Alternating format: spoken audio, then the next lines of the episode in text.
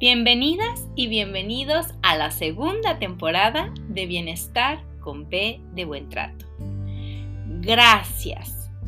Gracias por ser parte de este proyecto con el que busco ofrecerles un lugar de reflexión sobre nuestra propia historia de vida, reconociéndonos vulnerables, quizá un poco rotos, pero dispuestos a enmendarnos para poder vivir con plenitud nuestro ejercicio parental. Yo soy Traudy Ávila Schlotfeld, mamá de un pequeño, bióloga de profesión, doctora en ciencias con especialidad en neurobiología celular y molecular, diplomada en parentalidad, apego y desarrollo de la infancia, activista por la infancia y promotora de los buenos tratos en la infancia. Comenzamos. Listo. Bienvenidas y bienvenidos a este programa de las tres Bs, Bienestar con B de Buen Trato. Este programa que busca promover eh, la co-construcción de comunidades sensibles a través de la reflexión en la conversación con cada una de mis, perdón, cada una de mis invitadas e invitados. Em, ya estamos en vivo, mi celular, como acaban de oír, lo acaba de confirmar. Y eso significa que les invito cordialmente a que nos escriban sus dudas, sus comentarios o sus contribuciones en el chat eh, en vivo que ya está listo para recibir sus comentarios. Eh, si el contenido del canal, cuando termine esta conversación este conversatorio, les gusta, les invito a suscribirse a mi canal y si no les gusta la versión de ver videos para reflexionar, pues entonces les invito a escuchar el podcast a través de Spotify, Apple Podcast y Google Podcast. Me encuentran con mi nombre, Traudy Ávila. Traudy se escribe T de Tito, R-A-U-D-Y. Es súper importante que le pongan Y. O pueden encontrarme como mm, Matías y las Nubes, que es el, nombre del podcast. Em, yo tengo. Y hoy tengo el enorme placer y la alegría en mi corazón por tener unas mujeres maravillosas que he conocido. Qué suerte he tenido porque he conocido a mujeres maravillosas a, lo largo de mi vida. Y, y una pequeña parte es cada una de estas mujeres a las que he invitado Em, a, cada uno de los episodios, 67 con el día de hoy, que hemos eh, entretejido eh, juntas y juntos, hay algunos hombres también este, participando aquí. Eh, y hoy son, bueno, yo conozco personalmente a tres mujeres y hay una cuarta mujer que ojalá logre conectarse el día de hoy. Ellas son Dana Salinas, espero que se vea mi, mi, mi flechita. Ella es Dana Salinas, ella tiene un proyecto que se llama Vidana. Anaí Salas, que está aquí al lado derecho de, de Anaí, en la parte superior. Ella tiene varios proyectos porque es asesora de porteo, super pro. Yo creo que es de las que tiene una gran colección de... ¡Ay, un segundito!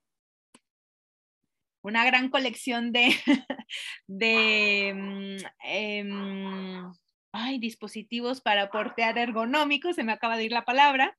Este, pero también eh, es aprendiz de partera y tiene un proyecto que se llama Hipopresivos Monterrey. Aquí abajito, con una sonrisa bien chula, se encuentra la psicóloga Marta Sánchez. Ella es educadora perinatal, además de psicóloga, es dula y su proyecto es BED Maternidad. Y por último, ojalá logre conectarse. Eh, hoy había invitado a una ginecobstetra que se llama eh, Itzelmar y bueno, esperemos que llegue. Dejo de compartir mi pantalla.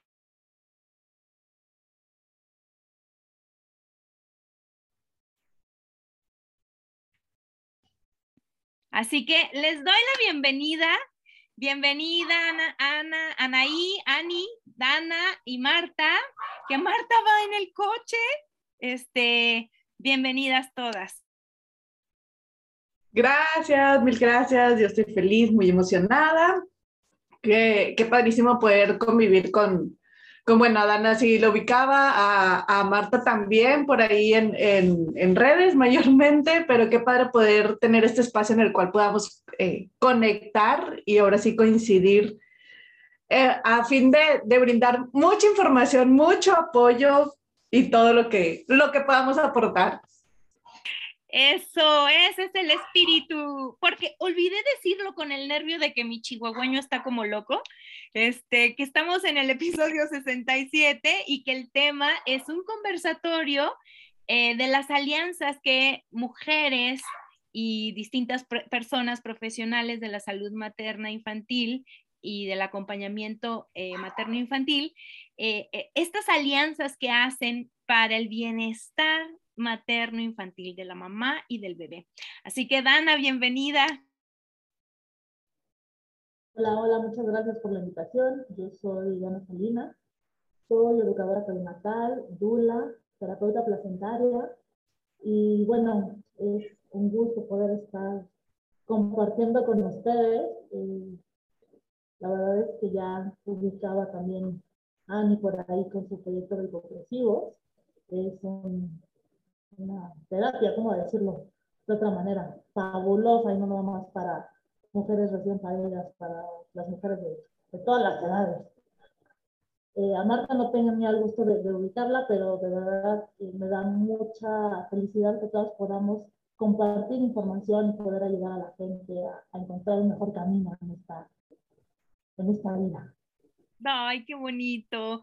Marta, si puedes saludarnos y en un momento te presentas. Hola. Hola, hola, mucho gusto. Ay, me da muchísima felicidad estar por acá. Creo que este tipo de, alianzas son maravillosas porque eh, en esta parte en donde estamos buscando eh, crear como conciencia en la parte de la maternidad, eh, pues necesitamos justamente saber con quiénes contamos. Somos un nicho bien chiquito además, entonces creo que siempre es maravilloso conocer cada vez a más mujeres. Y bueno, pues yo soy Marta, soy eh, mamá de cuatro pequeños acá conmigo. Este, soy psicóloga, desde hace siete años me dedico a la parte de la maternidad y pues me da muchísimo gusto compartir contigo, mi querida Claudi, eh, pues este episodio. Gracias por la invitación. No, un placer también. Un placer también compartir con Anaí y con Dana, que tampoco tenía el gusto de conocerlas. Pues gracias, gracias por estar aquí, juntar los esfuerzos. Yo sé que en esto de la maternidad, de la gestación, del parto, este, bueno, de los nacimientos, pues uno no tiene la certeza comprada, pero gracias, gracias por los esfuerzos para estar aquí. Oye, Ani, pues ya finalmente eh, Dana se presentó un poco, Marta también. Este, dinos, cuéntanos de ti. Pues bueno, mi nombre es Anaí Salas, me dicen Ani y me encanta que me digan Ani. Soy primeramente mujer, mamá de tres chaparritos que han nacido en casa, que me han revolucionado por completo la vida. Y pues desde el primer nacimiento eh, creo que encontré mi vocación y fue eh, ser partera. Entonces tengo, soy partera en formación desde hace, voy para cinco años. Y dentro de este, de este camino de la maternidad, pues me desempeño como dula, tengo una formación como educadora de lactancia, soy asesora de porteo, que fue donde nos conocimos.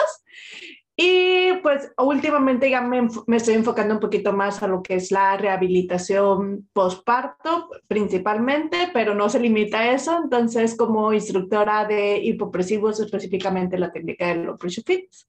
Y entonces, pues a mí me encuentro en Abrazo de Tribu como acompañante materno y como Hipopresivos Monterrey en la parte de la sumidera de panza. Me encanta eso. Yo debería, y creo que, bueno, ya nos irás contando a lo largo del conversatorio, pero no necesariamente solamente las, las eh, mujeres en posparto este, necesitamos eh, entrarle a los hipopresivos. No, la verdad es que una vez que los conoces, que los pruebas, que los sientes en tu cuerpo, pasas a convertirte dentro de la secta de los hipopresivos y te lo pasas compartiendo información y luego te pones a pensar, ¡Ah! mi tía me dijo que una vez que se reía le salía la tantito la pipí, yo le voy a platicar de esto. Y tengo un amigo que le duele la espalda que porque tiene una hernia y que no puede hacer, déjame le platico. Oye, es que yo que no puedo levantar porque no puedo cargar a mis bebés porque me duele mucho. Yo, oye, que tengo tremenda barriga, estoy embarazada, pero que ya no es de embarazada. No, hombre, de repente empiezas a decir a todo el mundo le tenemos que compartir esta información y así pasa. Pues sí, yo también haría lo mismo. De hecho, esa es la razón por la que dije, tengo que escribirle a Ani porque tiene que hablar de esto. Porque, bueno, antes de empezar con la chorcha, vayamos directo a lo que nos cruje Chencha. Vamos a hablar, ¿por, qué, ¿por, qué, creen ustedes? Esta pregunta es para las tres. Eh, ¿Por qué creen ustedes que es importante hablar de las alianzas, de la cooperación entre el área, los profesionales de la salud materno-infantil y los profesionales o las profesionales eh, del área del acompañamiento, del área de la validación? ¿Por qué será importante tener una asesora de lactancia? ¿Qué, creo que, no, pues Marta también es asesora de lactancia, si no mal, recuerdo. Entonces, mm, yo estoy así como, como muy feliz, como rodeada de gente muy importante, porque pues son, saben mucho, todas han, han casi que pasado por más o menos el mismo camino, este, cada una especializada en alguna cosa. Pero ¿por qué será importante que haya una asesora de lactancia antes, durante y después? la dula antes, durante y después, la educadora perinatal antes, durante y después, eh, la educadora de hipopresivos, ¿será? Sí, antes, durante y después. Eh, ¿Por qué es importante hablar de la, de, la terapia, terapia placentaria? es decir, ¿por qué es importante este maridaje para aliarnos en pro del bienestar materno-infantil? ¿Quién quiere empezar? Bueno, yo creo que lo más importante de las alianzas es porque al final todos necesitamos una tribu. O sea, se cría en tribu y todo lo podemos hacer. No, no, no somos seres humanos solitarios, todo lo tenemos que hacer en conjunto. A pesar de que muchos de nosotros tenemos formaciones similares y tenemos el mismo conocimiento, te tienes que especializar, porque de alguna manera no puedes eh, ofrecerle a, la mamá la parte de soy todóloga. A lo mejor sí es un poquito de todo, pero me voy a especializar en algo. Y ahí es donde yo voy a ser fuerte y tengo que tener a alguien que me ayude para la siguiente área, o bien si se me llegan a juntar eh, alguna, algunas mamás y van a parir al mismo tiempo, pues no me puedo partir en dos, ¿no? Entonces, yo creo que todas estas alianzas nos van haciendo más fuerte y vamos a llegar con toda la información a las familias que realmente lo necesitan. Muchas veces eh, en México se cree que lo único que necesitas es un médico y todo lo demás viene por añadidura, ¿no? Es así como tu instinto, y tu, ajá, y si no tengo instinto, no es que no lo tengas, es que simplemente necesitas que alguien te dé un empujoncito y te diga, sí va a salir, pero te tienes que informar porque desafortunadamente vivimos en una, yo le digo a las parejas que llegan conmigo, vivimos ya la era de los supersónicos, eso dice mucho de mi edad. Entonces, este, ya nos alcanzaron los supersónicos y nos desinforma toda esta tecnología y todo, toda esta revolución de información y muchas veces confundimos y malinformamos a los que están a nuestro alrededor. Entonces, nosotros como equipo de salud, equipo de trabajo, lo que podemos hacer es orientar a los demás y decirle, ok, yo llego hasta aquí, pero ¿qué crees? Conozco a alguien que te puede ayudar en el posparto, o yo puedo estar contigo eh, durante el parto porque tengo a otra, a otra mamita, pero tengo a Marta, y entonces hacemos una red. Siempre, siempre he dicho, eh, más que red, somos como una constelación, porque a pesar de la distancia y a pesar de muchas cosas, ahorita la tecnología nos une de cierta manera que ya no importa dónde estés, Entonces, eso está padrísimo. Claro, ese es mi punto de vista, ¿verdad? Igual alguien más me, me complementa por ahí y, este, y ya. ¿Quién? Marta. Annie. Yo creo que, yo creo que además, una de las cosas con las que, o que nosotras promovemos es el autocuidado. Y si nosotras no estamos cuidándonos, no podemos, no podemos acompañar y cuidar a alguien más. ¿no? Entonces creo que esta parte de hacer tribu es indispensable porque como sociedad nos han enseñado todo el tiempo a competir. ¿Quién es mejor? ¿Quién sabe? ¿Quién no? Este, eh, sacar mejores notas. O sea, todo el tiempo estamos desde la, desde la competencia y eh, al final nosotras tratamos de hacer equipo cuando acompañamos mujeres en su maternidad, pedimos que, hagan equipo con sus, con sus profesionales de la salud, que no sean estas mujeres pacientes, como socialmente además nos han hecho sentir todo el tiempo, sino ser parte activa en la toma de decisiones, ¿no? Y asimismo creo que necesitamos ser congruentes con lo que promovemos, tanto con el respeto al otro, el hacer tribu, el sentirnos contenidas, creo que desde el momento en el que se empieza a profesionalizar la maternidad, necesitamos nosotras ir acompañadas también, porque no es fácil eh, conocer tantos casos, acompañar tantas maternidades en un sistema que violenta constantemente a la mujer. Entonces, creo que este sostén nos la damos entre nosotras. Por ahí decimos, nos andamos duleando a nosotras mismas sería como mi parte en el complemento dentro, dentro de muchísimas otras cosas que se me pueden venir a la cabeza, ¿no? Ani. A mí, digo, concuerdo completamente con ustedes porque justo es esto, o sea, nosotros que, que, acompañamos maternidades vemos la diferencia entre una, una mujer que está informada o la que no sabe ni a qué va el parto y nos toca estar ahí como de, punto por punto estar, estar explicando, estar brindando esa información. Entonces, una que, que comparto súper bien con Dana, digo, creo que coincidimos en que de repente nos da este cursitis de, oye, ahora ya le sea esto y ahora ya le sea lo otro y queremos seguirnos preparando y queremos seguir teniendo mayor información y mayores herramientas pero claro que va a llegar un punto en donde conozco mis limitantes. O sea, por ejemplo, yo como educadora de lactancia, ok, voy a una asesoría, reviso, agarre, eh, pezón, frenillo, pero digo, mm, ¿sabes qué? Pues yo no te puedo hacer una frenectomía. Si tienes un, si, se necesita hacer un corte, yo te tengo que eh, dirigir a un profesional de la salud que lo maneje. O si estamos en un parto, Oye, ¿sabes qué? Hay signos que ya nos indican que tu embarazo y este parto no es de, no es de bajo riesgo y que necesita otro tipo de atención, entonces te, te tengo que dirigir ya sea una institución con un profesional de la salud que esté capacitado en la atención de ese tipo de emergencias. Y digo, y aunque nosotras, pues, por nuestra formación tenemos que tener capacitación en emergencias obstétricas, pues claro que lo ideal es anticiparlas y que se lleven a cabo en un ambiente un poco más controlado, ¿no?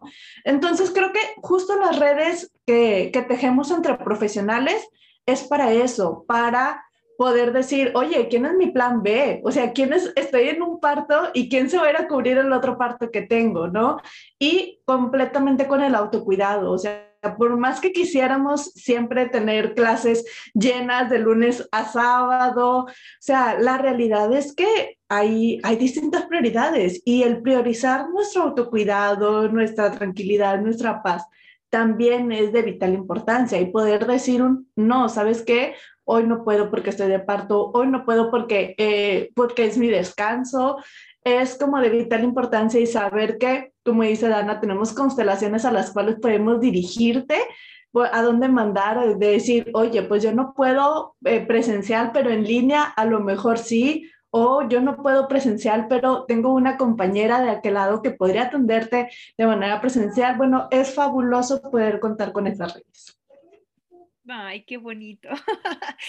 Es súper, yo mientras decías esto último, Ani, recuerdo, y intenté recordar el título de una película que no creo haber terminado de, ver, pero eh, una chica que creo que era una dula partera en algún lugar, este, estos europeos, este, y justo el bebé y la mamá tenían una complicación, nace el bebé con mucho esfuerzo y el bebé fallece, ¿no? Entonces, eh, entablan ahí una, una demanda contra la partera y entonces, em, claro que era más bien como la insistencia de la mamá, yo quiero estar aquí, quiero estar en un parto en casa, quiero, esto es lo mejor para mi hijo, pero al final eso es súper importante lo que dices, o sea, saber que desde antes este parto es pinta a ser un parto complejo o un parto no tan... Em, ah, fisiológico. Iba a decir fisiológico, pero dije, no me vaya yo a meter en camisa de once varas. pero sí, bueno, ya que lo dijo Ani, pues en un parto fisiológico, este, y entonces eh, ir teniendo estos planes para vamos al hospital, mm, habla con un, o sea, al mismo tiempo ve con un ginecobstetra, etc. Y entonces, en ese sentido, las alianzas cobran muchísimo sentido porque no es nada más yo soy la única todopoderosa, porque lo que yo entiendo que hacen las dulas es darles el poder a las mamás que están a punto de parir, ¿cierto? Em, Dana. Y no solamente, bueno, y no solo como apoyando más a, esto, también tienes que saber elegir quién va a ser tu plan B, porque por ejemplo nosotros como, como parteras decimos, a ver, ¿quién es tu ginecólogo? ¿Y qué opina tu ginecólogo de que tengas un parto en casa, no? Porque mm, ha habido situaciones en las que los ginecólogos dicen, no, pues sorry, pero yo no voy a hacer el plan B de una partera. Y, y pasa. Y hasta quienes dicen, no, o sea, sí podría ser, pero pues no me siento a gusto. O sea, te tengo que dar mi, mi opción. Y habrá quien diga, Sí, no, sin problema, conozco su trabajo, sé cómo te desempeñan, sé cómo está tu estado de salud y súper bien, si llegas a necesitar algo, me localizas. Y habrá quienes los mandan sin saber que son la opción B y es, no, pero es que porque decidiste tener un parto en casa, las infantilizan, las revictimizan, o sea, horrible y triste, o sea, hasta ha habido situaciones en las que es que la culpa fue de la partera. Cuando dices, a ver, nosotros estamos actuando justo desde nuestra capacitación de prevenir una situación, vemos cómo llegan al hospital y se complican horrible y por, por esta falta de, o sea, por esta echar culpas, ¿no? Entonces es súper fuerte saber que a veces sí podemos tener una tribu y a veces no. O sea, hay situaciones en las que más que un plan B, se convierte en un problema súper, súper fuerte y más para la mujer, ¿no? Entonces, está así medio complicado. Sí.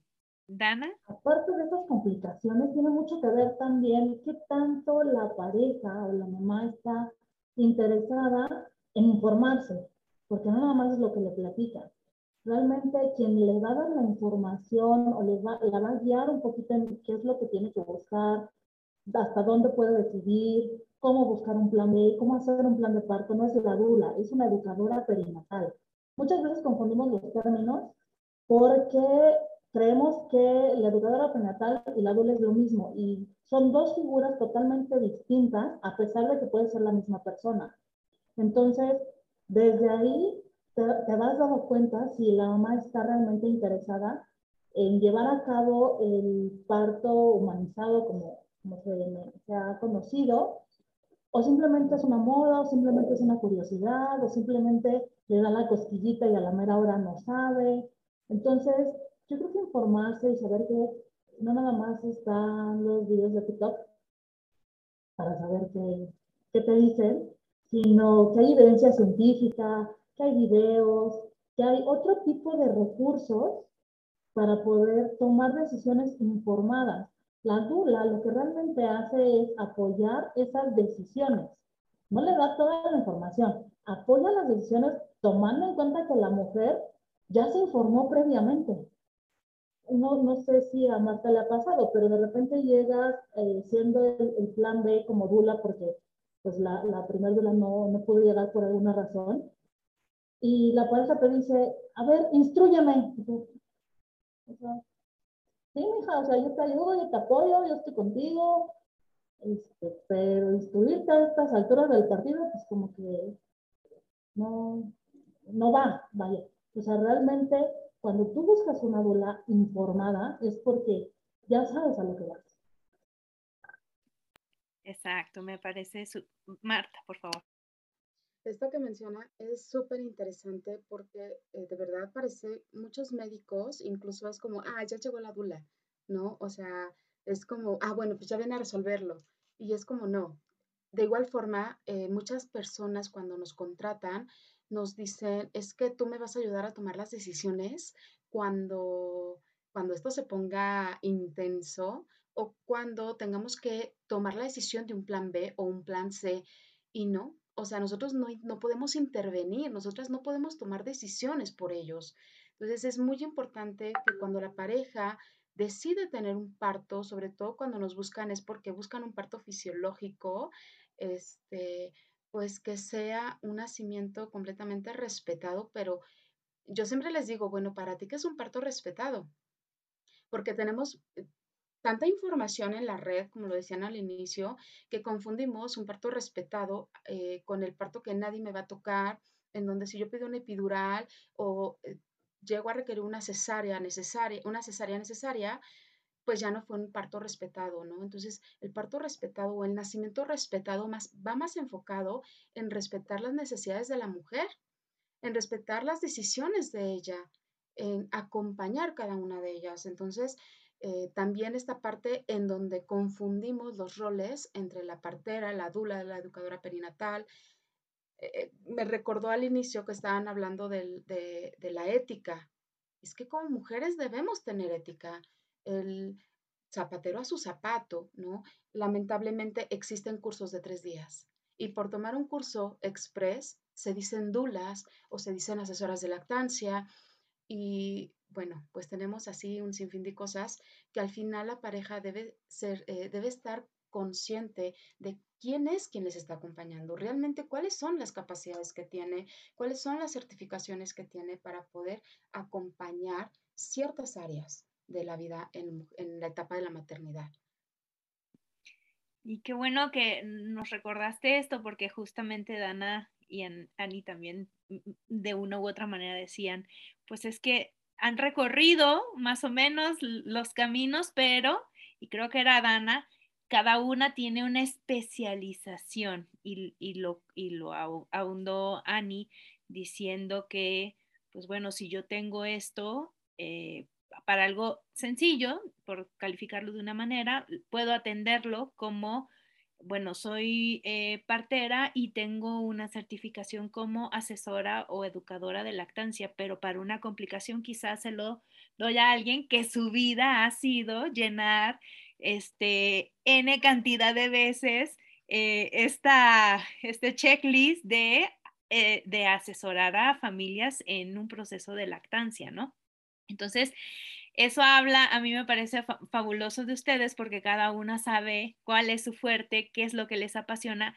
No digo que lo otro no les apasione, porque me consta que son unas apasionadas, pero, pero bueno, cada una tiene una fortaleza y ahí es donde cada una desempeña, así cual pavo real, sus, sus actividades. Así, pues muchísimas gracias por eso. Ahora, dime. Perdón. Y a veces la vida te lleva ahí. Por ejemplo, a mí me encanta acompañar partos. Amo ser dula, me encanta. Pero la vida me dijo, sí, sí, acompaña, pero lo tuyo, lo tuyo, lo tuyo son las placentas. Y me llegan más eh, parejas que me buscan para ayudarles a pulsar su placenta que para acompañarlas. Entonces, a veces la vida, aunque tengas toda la intención, te dice, sí, sí, pero por ahí no es. Me encanta eso. Y bueno, ya que tomaste el tema de la placenta, Dana, cuéntanos qué es la placenta. ¿Es un desecho biológico? ¿Es un órgano superpoderoso? ¿Qué vacíos legales hay? ¿En qué momento decimos ya se terminó el parto? Pues mira, para empezar, la placenta no es un órgano. La placenta es un tejido. No lo digo yo, lo dice la Ley General de Salud, lo dice el reglamento de la Ley General de Salud y lo dice también la OMS. Entonces, hay que empezar a visualizar esta placenta como un tejido, un tejido que le pertenece a la mamá. ¿En qué momento termina el parto? Pues después de que viene el alumbramiento, justo después de expulsar la, la placenta. Entonces ya viene la siguiente etapa que es el postparto. Yo me especializo, o la vida me ha especializado en el postparto, que es esta parte donde procesamos las placentas para convertirlas en cápsulas después de un proceso de deshidratado, corte, separación y demás, para que la mamá la consuma durante eh, su periodo de posparto y le va a ayudar a que todo ese pico de hormonas que de un momento a otro bajó, se vuelva a estabilizar y entonces vuelve a tener energía o vuelve a su centro. Hay una gran diferencia, o me ha tocado eh, clientes, porque yo no tengo pacientes, tengo clientes, que me dicen, no es lo mismo un posparto con placenta que sin placenta.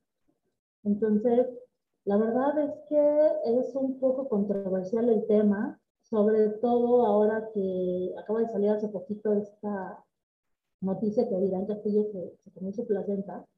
Y bueno, explotó el, amarillismo este, en México diciendo, pues muchas posturas, entre las que dicen, bravo, qué maravilla, los que dicen, yo no lo haría, entre los que están en duda y entre los que de plano eh, demuestran eh, aberración al tema. Entonces, mucho tiene que ver con si conoces a alguien que ya lo hizo, si realmente hay estudios que dicen sí o si no. No hay ningún estudio que te diga que sí o si no, pero sí hay estudios que te demuestran que es un excelente galactogogo y que ayuda para otro tipo de cosas, pero como no cumplen con la muestra necesaria para un eh, experimento científico, pues entonces no son válidos, entre comillas, pero sí existen. Me he especializado los últimos 10 años, ya 10 años en, marzo, el próximo mes, en la placenta, formo terapeutas placentarias cada cierto tiempo, ahora con toda la pandemia, antes lo hacían presencial, ahora ya tengo las modalidades, presencial y en línea, este, y vamos viendo justo estas, esta parte eh, legal se puede, no se puede, hasta dónde el hospital me puede negar o me puede decir que sí, en realidad la mujer es la única que puede disponer de su tejido después del nacimiento. Desafortunadamente no todo el mundo lo sabe. Y los hospitales no cuentan con la papelería necesaria, que debe ser así, para que la mujer diera su permiso para desecharla o para no desecharla. Entonces, sí hay eh, evidencia o si hay esta parte eh, legal de que en otros países es más, hay jurisprudencia, hay juicios ganados en Europa, en Estados Unidos, en Sudamérica, donde las mujeres sí han recuperado su placenta por medio de juicios.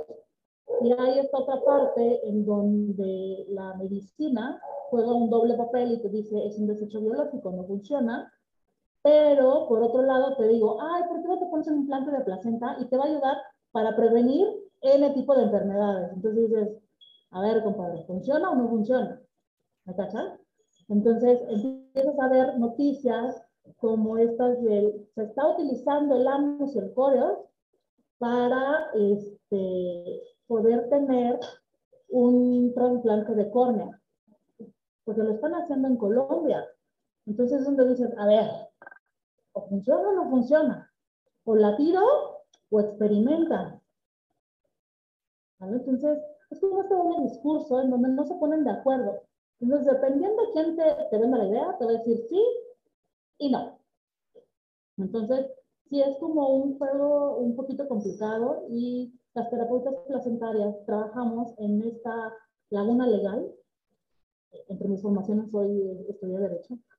No ejerzo, claro, no ejerzo, pero tengo conocimiento, por eso también me he metido mucho en este, en este sentido. Este, trabajamos en lo que se conoce como una laguna legal, porque lo que no está prohibido está permitido. Lo dicen, es que, ¿quién te regula? Ay, ¿qué crees, mujer?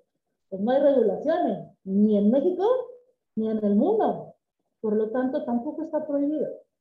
Entonces, no es nada ilegal, es totalmente eh, electivo, porque la mujer es la que va a decidir.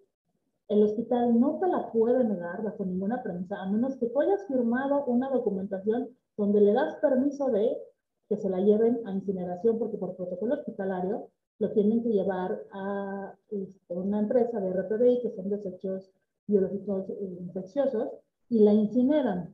Pero también hay mucha leyenda urbana en donde dicen que las venden. No las vende el hospital. El hospital no se mete en ese problema. Pero las otras empresas no podría decir que no lo hacen o que sí lo hacen. Porque en realidad eso es una leyenda urbana. Y al final, muchos productos de belleza, muchos productos que te prometen la juventud eterna y la regeneración y las antiarrugas y todo esto, dicen tiene placenta. No importa de qué animal, porque si nosotros también somos mamíferos.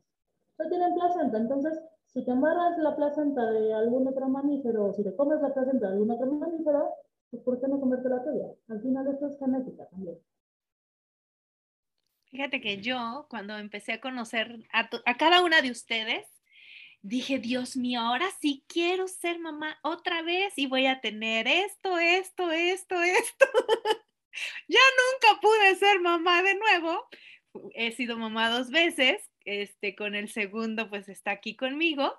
Y dije, un tercero y quiero la dula, asesora de lactancia, quiero este, una partera que me haga esto del ay, cierre de caderas, creo, algo así. Este, no, yo tenía todo listo. Ahora sí voy a mandar a encapsular mi, mi placenta. Ay, no, pero bueno, me quedé con, el deseo. Y, es que justo eso, por eso me encanta que las tres estén aquí, porque las tres de alguna u otra manera están íntimamente relacionadas con estos temas, porque el asunto es que como en muchas cosas llegamos como el borras, como diríamos en México, llegamos a, ah, ya, cuarto para que nazca el bebé y no tengo esto y no tengo lo otro, no llegamos preparadas como mamás, las familias no nos preparamos para recibir el bebé. Y entonces, cuando ya tenemos al bebé, oh, SOS, SOS, ¿qué hago, no?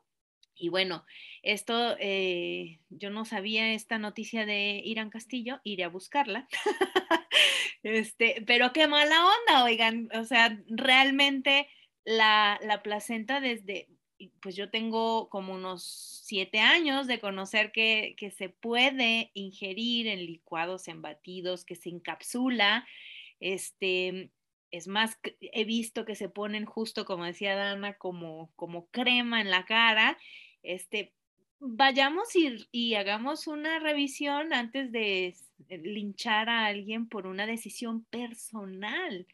Este, y bueno, antes de seguir, me gustaría preguntarle a Ani, ya que Dan habló sobre el posparto, aquí viene el tema de el suelo pélvico. ¿Qué es el suelo pélvico, por favor? Amo el suelo pélvico. El mío ha de estar destruido, pero ¿qué es el suelo pélvico?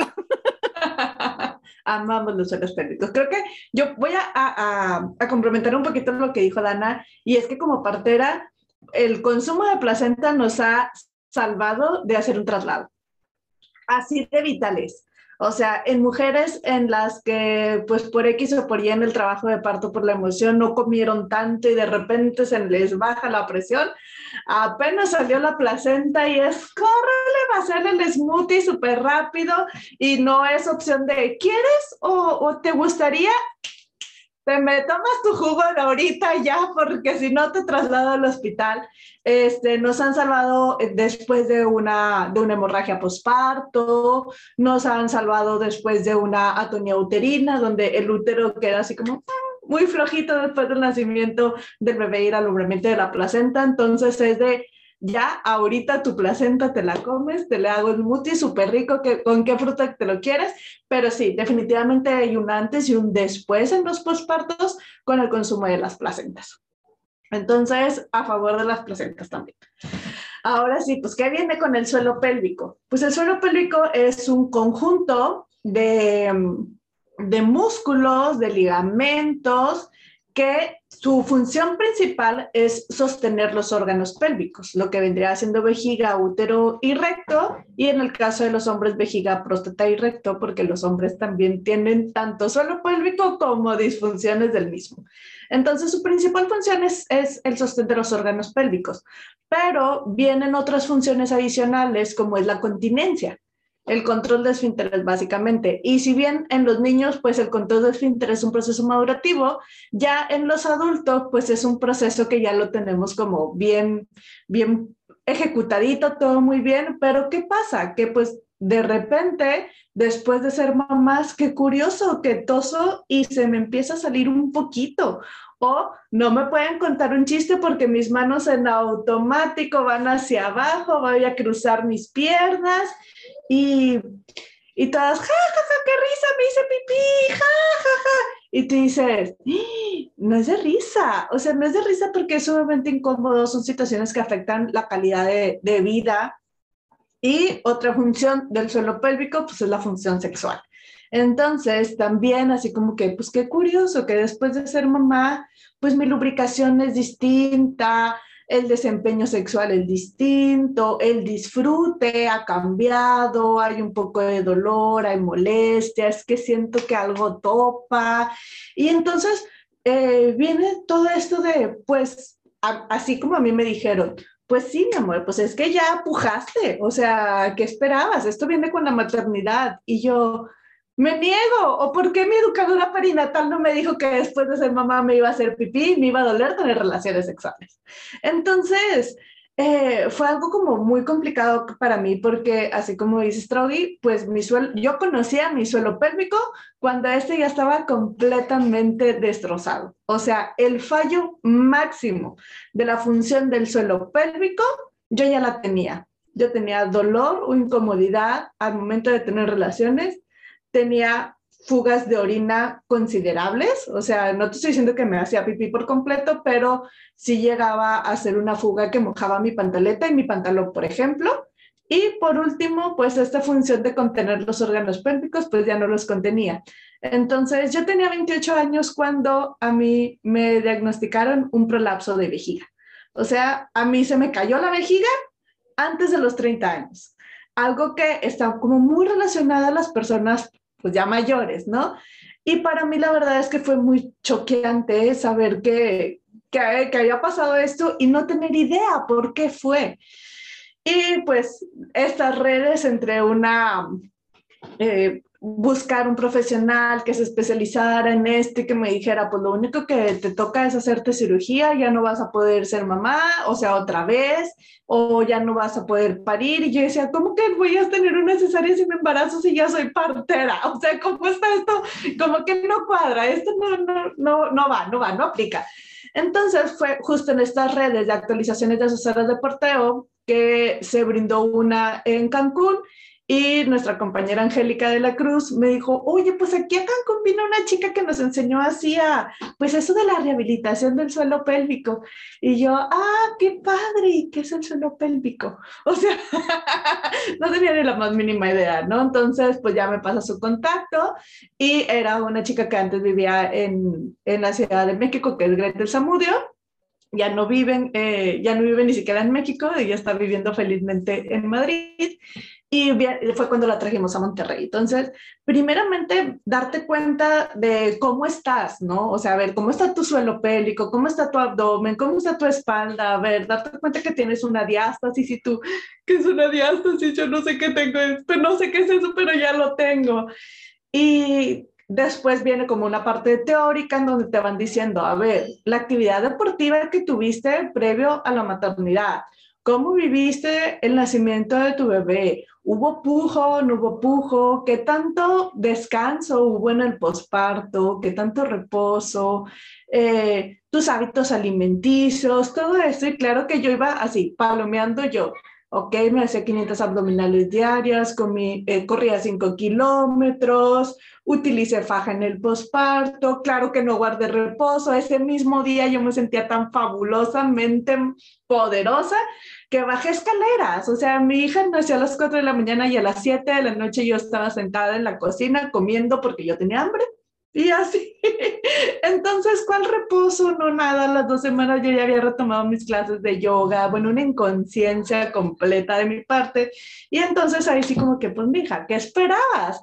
Claro, pero no fue por haber sido mamá, pues fue mi práctica deportiva previa. Durante la gestación hubo mucho pujo, eh, en, en, el nacimiento de mi hija, el porteo, la manera en la que yo sentía seguridad de portear a mi hija era que una tira pasara por mi abdomen y hacía un efecto de pasta de dientes. Entonces me aplastaba justo en medio y pues así como la energía, la presión tiene que ir hacia un lado y se va a ir hacia donde más debilitado estaba.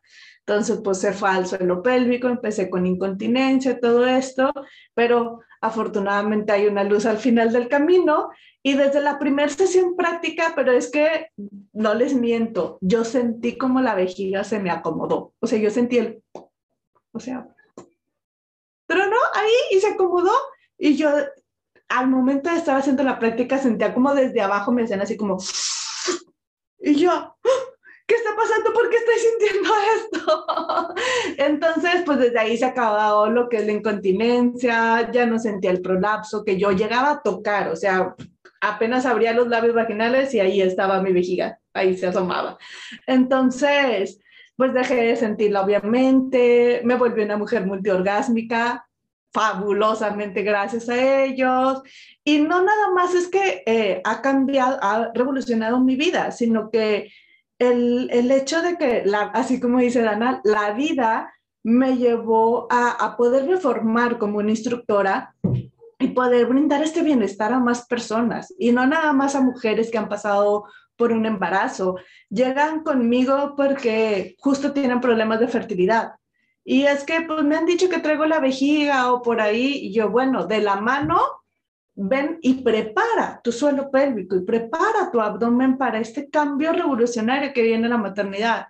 Hay quienes dicen, no, yo no quiero, eh, yo no quiero ser mamá, no está en mis planes, pero soy bailarina, pero soy atleta, y yo no quiero tener disfunciones en el suelo pélvico, yo no quiero tener incontinencia, yo no quiero correr 24, un, un 12K, un 24K y que se, tener que usar o pañales para, para adulto o toallas este, femeninas desechables. Entonces, está esta parte de que no, pues no nos limitamos solamente a mujeres que han pasado por embarazos. Hay hombres que tienen disfunciones en el suelo pélvico, que tienen disfunciones sexuales, que tienen dolores de espalda, que tienen hernias. Entonces, saber que no es nada más sumir la panza, porque es como que buscamos hipopresivos y lo que te va a salir es que, perdón, hasta mi publicidad es Ani sumiendo la panza, que se le vean las costillas y se, que se vea que la panza se hizo así de chiquita porque realmente es lo que más vende y es lo que más llama la atención.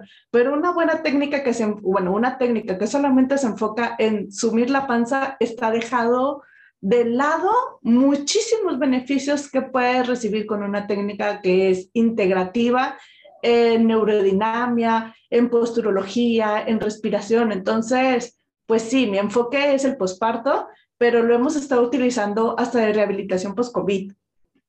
Y, y, esto, pues no, me, me, encanta, me enamora, me apasiona y es que todos deberían de saber sumir la panza definitivamente. Me encanta, voy a aprender a sumir la panza.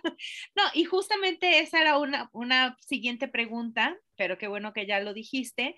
Eh, el, suelo pélvico se prepara antes del posparto y se prepara o se rehabilita si hay que hacer después del posparto. No es únicamente para las embarazadas. Este, qué bueno que dijiste que también los hombres necesitan rehabilitar y revisar su suelo pélvico, este, aprovechando el viaje. Y muchas veces ya vienen conmigo y me dicen, ah, pero es que yo voy a parir hasta dentro de unos seis meses yo digo, ya, o sea, ya está su tiempo. Es, eh, yo, la primera vez que empecé a hacer hipopresivos, mi hija mayor tenía tres años, dos años, tres años. Tenía tres años. Entonces, tenía una falsa idea de que los hipopresivos no se pueden hacer en el embarazo y dejé de hacerlos. Como yo todavía no había terminado de rehabilitarme por completo, en el segundo embarazo vino un, un padecimiento muy común que se llama pubalgia, que es un dolor en el hueso púbico hacia adentro que puede irradiar hacia las ingles, hacia las piernas. Y entonces pues yo tenía un dolor de pubalgia horrible en donde tenía que pedirle permiso a mi cuerpo para levantarme y luego pedirle permiso para caminar porque era horrible. Entonces, con una sola sesión de hipopresivos que vino Gretel y, nos dio curso fue de, me levanté y, ah, no me duele. Me puse a hacer sentadillas con seis meses de embarazo y yo decía, es que no me duele, mira, ya no me duele. Fabuloso, seguí la práctica de hipopresivos y luego fue cuando me di cuenta que es posible parir sin pujar. Entonces, cuando yo les digo a las personas, o especialmente a las mujeres, de que, a ver, no pujen, o sea, no pujen ni al hacer pipí, ni al hacer popó, ni para sacar tu copa menstrual, ni, y si es posible, ni al parir. Bueno, se les abren unos ojos así de grandes de que, ¿cómo que ni al parir? O sea, pero si en el hospital te dicen que pujes y yo, pues es que lamentablemente esto del cuidado del suelo pélvico es algo muy reciente y no todos tienen capacitación en ello. Y la capacitación que hay sobre la atención al suelo pélvico es quirúrgica y no es definitiva. Entonces, eh, pude sentir que como mi diafragma empujaba, cómo mi abdomen se contraía, cómo mi suelo pélvico se relajaba y cómo mi bebé se empujaba y salió solito. Entonces era como, wow, es que todo el mundo debe, o sea, todas las, las mujeres embarazadas tienen que ser hipopresivos.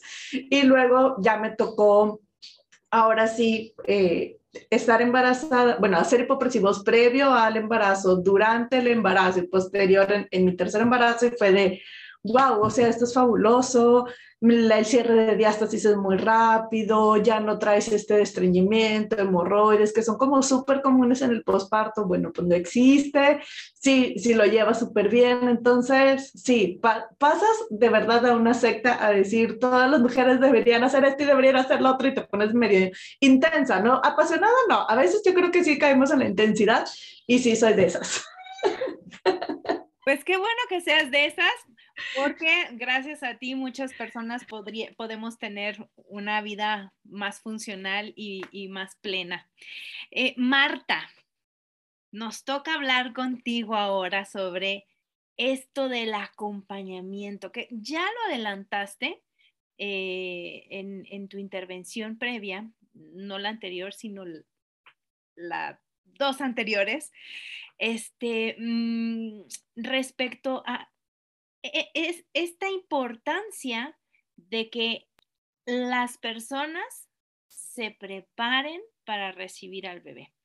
Si se dan cuenta, en realidad las tres tienen una vital importancia antes de que el bebé nazca. Es decir, Dana necesita que la familia sepa que la placenta es propiedad de la mamá que la placenta se la puede llevar y que la placenta se puede procesar y que tiene beneficios. Y aquí Annie también nos estaba diciendo la importancia de que sepan que existe el suelo pélvico y la importancia de saber que hay que apapacharlo, ¿no?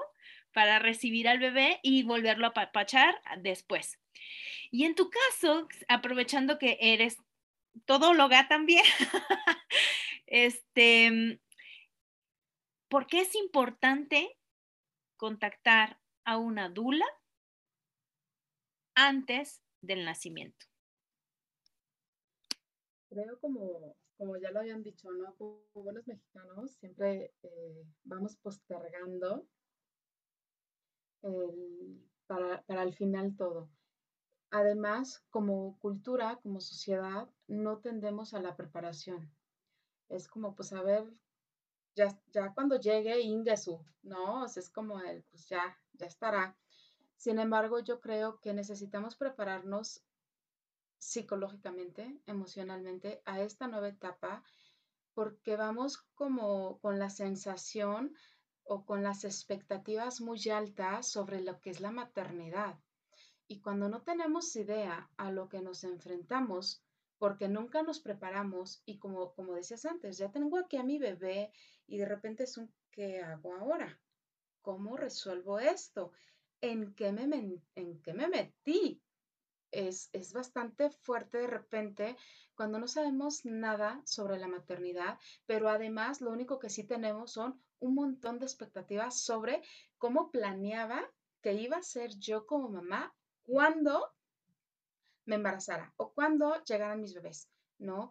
El modelo más cercano que tenemos siempre va a ser nuestra madre y entonces de ahí bajamos como muchas expectativas, pero además vamos creando eh, muchas, muchos pensamientos, vamos teniendo muchas creencias que nos van limitando y además eh, siempre, bueno, ya entramos a la maternidad con una mochila llena de culpas, ¿no? Es como, bueno, ¿y ahora que sigue? Todo lo estoy haciendo mal, no soy suficiente, cuando además nos rodeamos de personal eh, profesional de la salud eh, y no están actualizados y no nos, no nos dan un acompañamiento y un sostén, realmente eh, pues vamos acumulando culpas y vamos acumulando todo el tiempo esta sensación de no ser suficiente.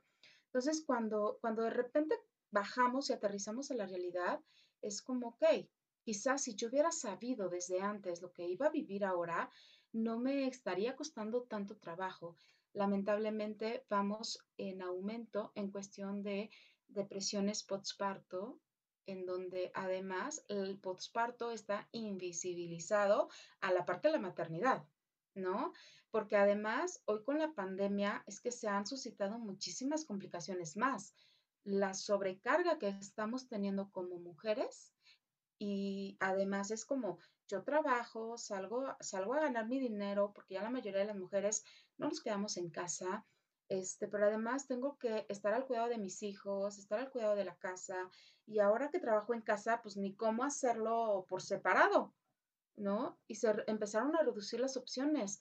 Entonces, yo creo que cuando nosotras nos preparamos, sabemos qué esperar. Es como esta parte cuando hablamos de crear rutinas en los niños les vamos anticipando qué es lo que va a pasar. Y eso va a bajar un montón el nivel de ansiedad, de miedos, en donde, ok, entiendo que esto puede pasar. Si pasa, ya sé cómo actuar. Si no pasa, genial.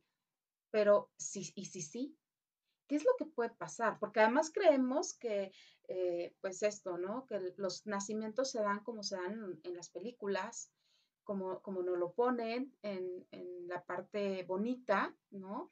En las redes sociales que vemos que es mamá, está embarazada y sale en su mejor pose, con tacón, este, ya soy mamá y yo estoy súper producida y tengo tiempo de bañarme, de arreglarme, este, no hombre, o sea, yo pongo una foto con mi bebé amamantándolo y estoy súper feliz, aunque me esté súper doliendo, ¿no? Entonces, ahí viene la otra, estamos alimentando creencias y mitos que van siendo transmitidos de generación en generación, en donde además normalizamos. Cuando hablaba Ani de esta parte del el suelo pélvico, es que normalizamos la, la incontinencia. Eh, damos por hecho que es parte natural de la vida y no es así. Y no tenemos además la cultura del cuidado. Bueno, si no lo tenemos en la prevención, ya después no tenemos el cuidado de mantener nuestra salud y normalizamos nuestro estado en, decadencia, ¿no? De repente no nos damos cuenta de en dónde estamos paradas. Yo creo que una parte fundamental de la mujer y del hombre o de la pareja eh, para cuando se van a adentrar a la maternidad es saber qué les espera.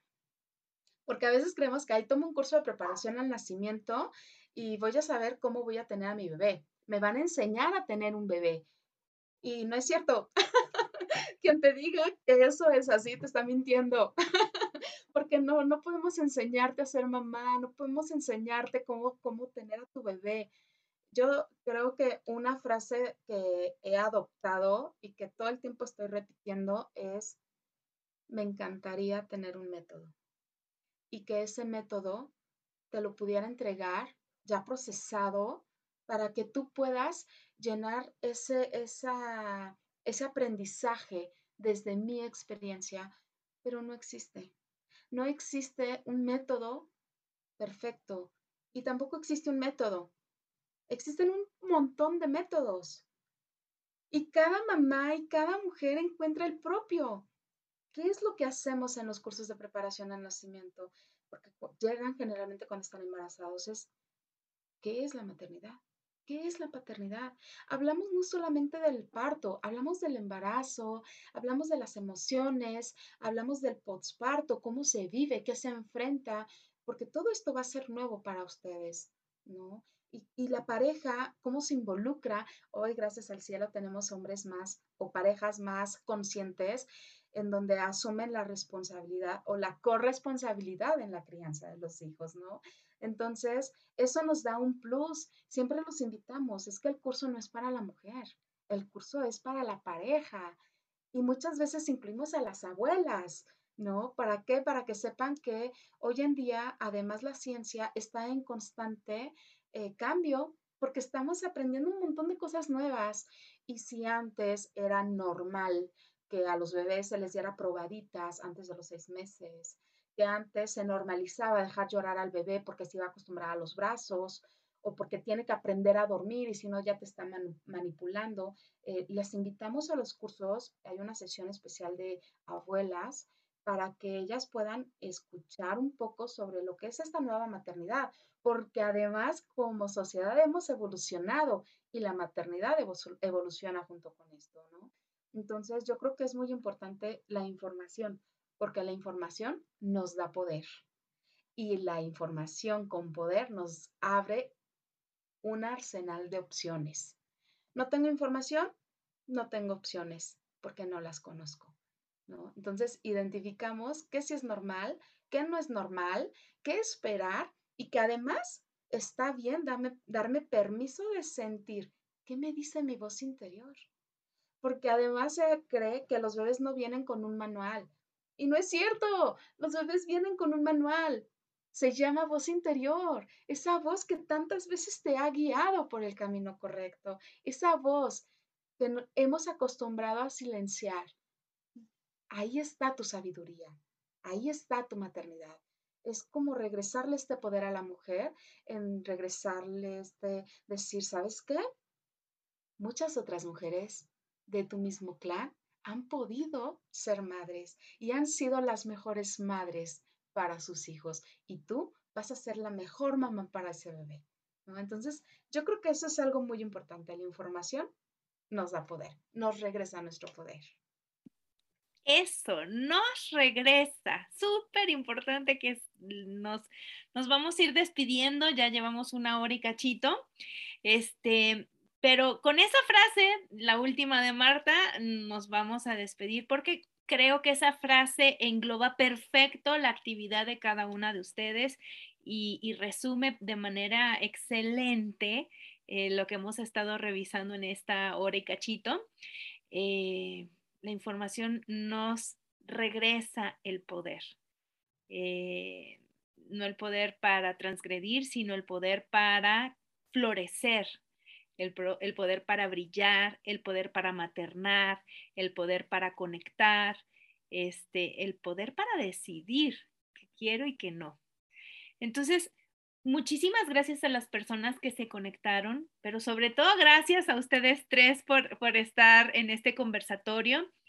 Yo me voy con la idea de que, más bien con el deseo de que las personas que hayan visto este conversatorio se enteren de que existe el suelo pélvico, que el suelo pélvico hay que revisarlo, que el suelo pélvico se rehabilita, aún en condiciones extremas, que la placenta no es un órgano, es un tejido, que la placenta te la puedes llevar para procesarla, la puedes hacer en un, smoothie como lo hace Annie, pero la puedes llevar con una terapeuta placentaria que hay en México una mujer que se dedica a preparar este, terapeutas placentarias y se llama Dana Salinas, que está en su proyecto Vidana, que es súper importante tener este acompañamiento emocional durante, antes, sobre todo antes, durante y después del posparto, después del parto, perdón, ¿Por qué es importante? Pues porque en México, yo creo que en Latinoamérica, pero nosotras residimos en México, la violencia obstétrica es casi pan de todos los días.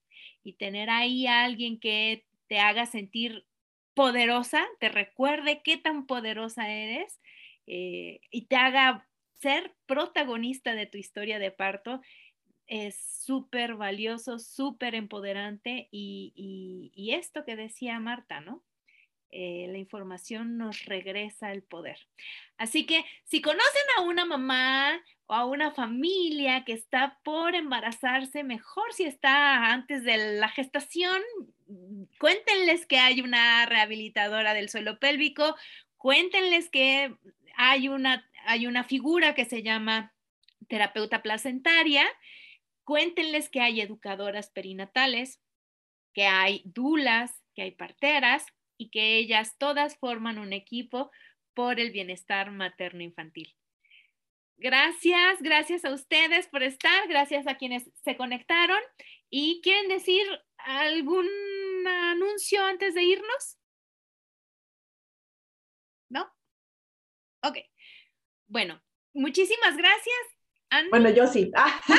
sí, claro que sí, es que cualquier espacio es bueno. Bueno, pues a mí me encuentran como Abrazo de Tribu, como eh, dedicada más al acompañamiento materno, como, como Dula, me ubico en Monterrey, pero brindo atención virtual sobre todo en cuestiones de asesoría de lactancia y asesoría de porteo.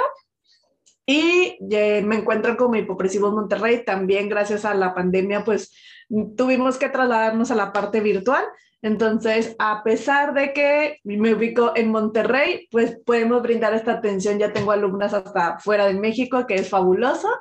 Y pues eh, ahorita tenemos el curso de mayo, de marzo ya se nos llenó. Estamos próximas a abrir las inscripciones para el curso de abril.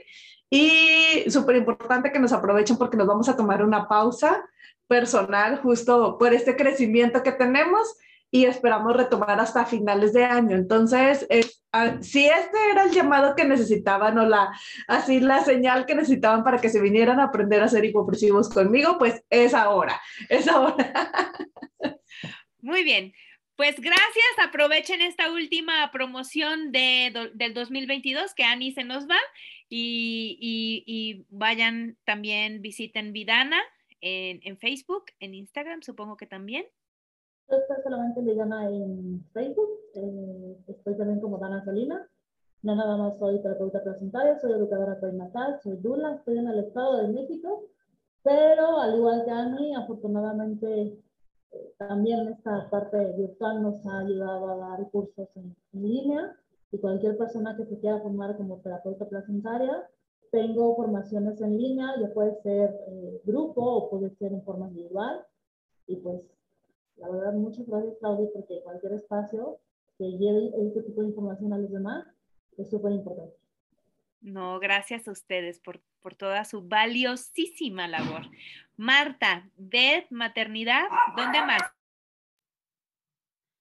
Me encuentran como Bit Maternidad en Instagram, redes sociales este, igual, eh, pues esta parte de a veces dejar a un lado la salud mental, ¿no? Este, pues es bien importante recuperar nuestra salud mental porque nos va a dar la oportunidad de estar más disponibles para maternar. Así que, bueno, pues terapia psicológica, eh, clases de preparación al parto, estamos eh, el 19-20 de abril eh, por, dar curso presencial aquí en Ciudad de México. Así que bueno, está buenísimo porque ya nos vamos acercando de nuevo al uno a uno, al tenernos cerquita con sus, con sus debidos cuidados, pero bueno, pues al final ya estamos por acá eh, para que te prepares a tu maternidad. Este, y bueno, pues muchísimas gracias, Raudy, como siempre, por la invitación, por considerarme. Ani, Dana, muchísimo gusto de conocerlas, un placer. Muchísimas gracias por el espacio. Gracias a las tres. Gracias, muchísimas gracias. Un abrazo, muchos besos. Nos despedimos de la transmisión en YouTube. Buenas noches, buen fin de semana. Mi perro ya está otra vez ladrando y eso me pone nerviosa. Abrazos y que estén muy bien.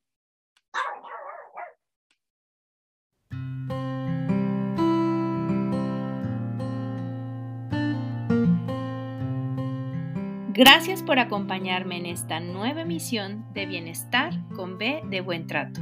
Les espero en el próximo episodio.